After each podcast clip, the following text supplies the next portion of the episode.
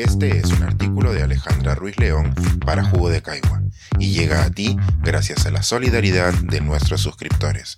Si aún no estás suscrito, puedes hacerlo en www.jugodecaigua.pe.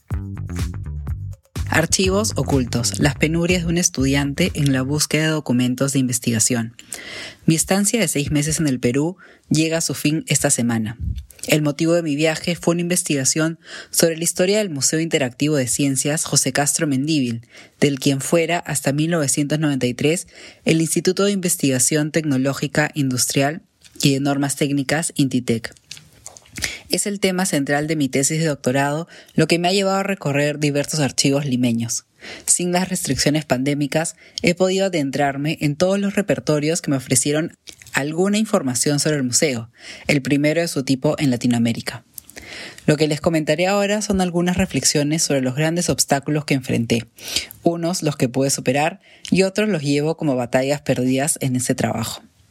Sabemos que todo entra por los ojos y los archivos no son la excepción.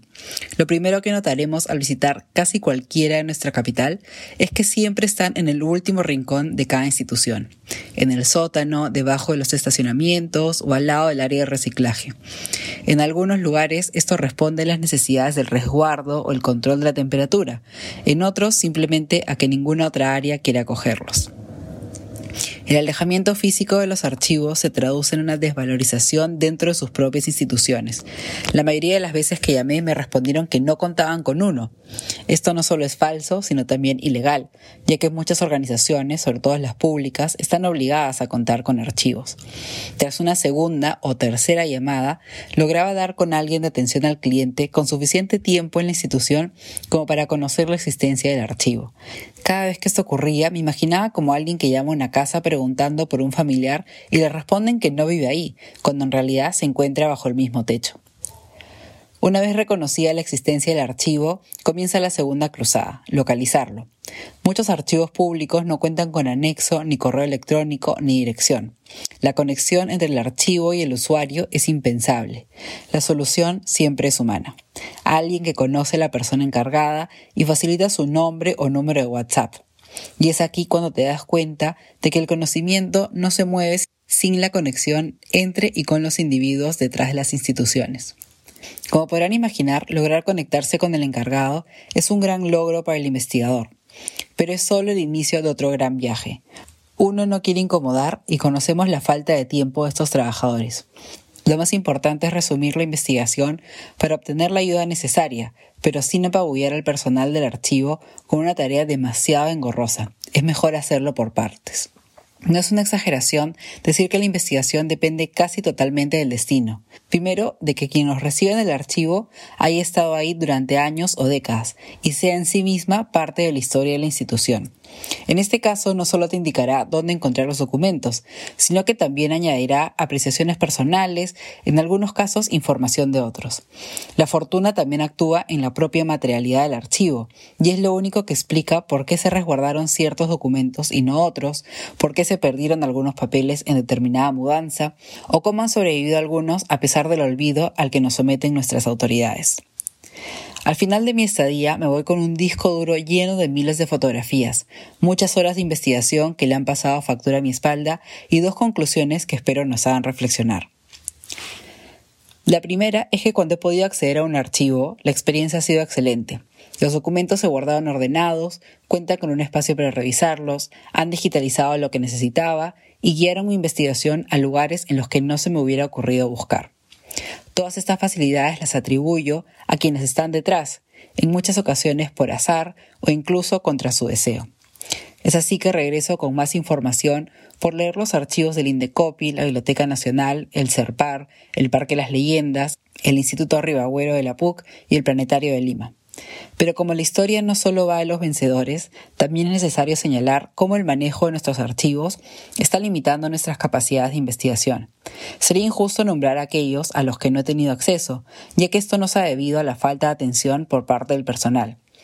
No son muchas las organizaciones que entienden el acceso a la información para la investigación como una necesidad y no solo como un trámite que debe resolverse. Ante las quejas por no poder acceder a muchos archivos públicos, por ejemplo, en ministerios o municipalidades e incluso algunas universidades, la respuesta automática es que el Estado promueve el acceso a los documentos mediante la ley de transparencia. Cuando alguien la menciona, sé que nunca en un archivo. La ley funciona de maravilla cuando se sabe lo que se busca, por ejemplo, un acta, una resolución o un documento con fecha exacta. En esos casos, uno hace su solicitud y tiene la respuesta en 48 horas. Pero cuando uno hace investigación, casi nunca conoce los documentos precisos. Lo que espera es que esa pauta sea dada por lo que se va encontrando. Soy consciente de que en la mayoría de los archivos a los que he tocado la puerta nunca tendrán una caja o por lo menos un folder que diga Museo Intitec, porque ese museo no era parte de la institución.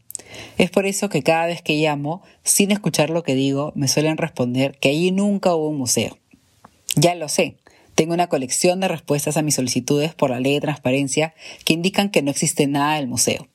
Ante esas respuestas, después de algunas conversaciones humanas, es que he podido acceder a ciertos archivos y he información en la correspondencia, en las actas de consejo o incluso en, en papeles que han sobrevivido inexplicablemente.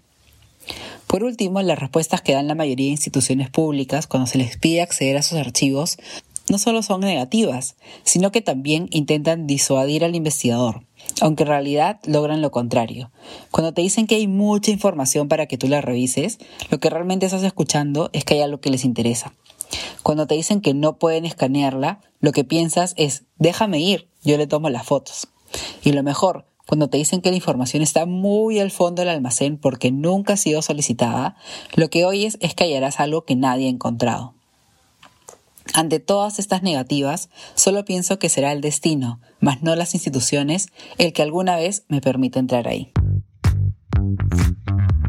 Pensar, escribir, editar, grabar, coordinar, publicar y promover este y todos nuestros artículos en este podcast cuesta, y nosotros los entregamos sin cobrar.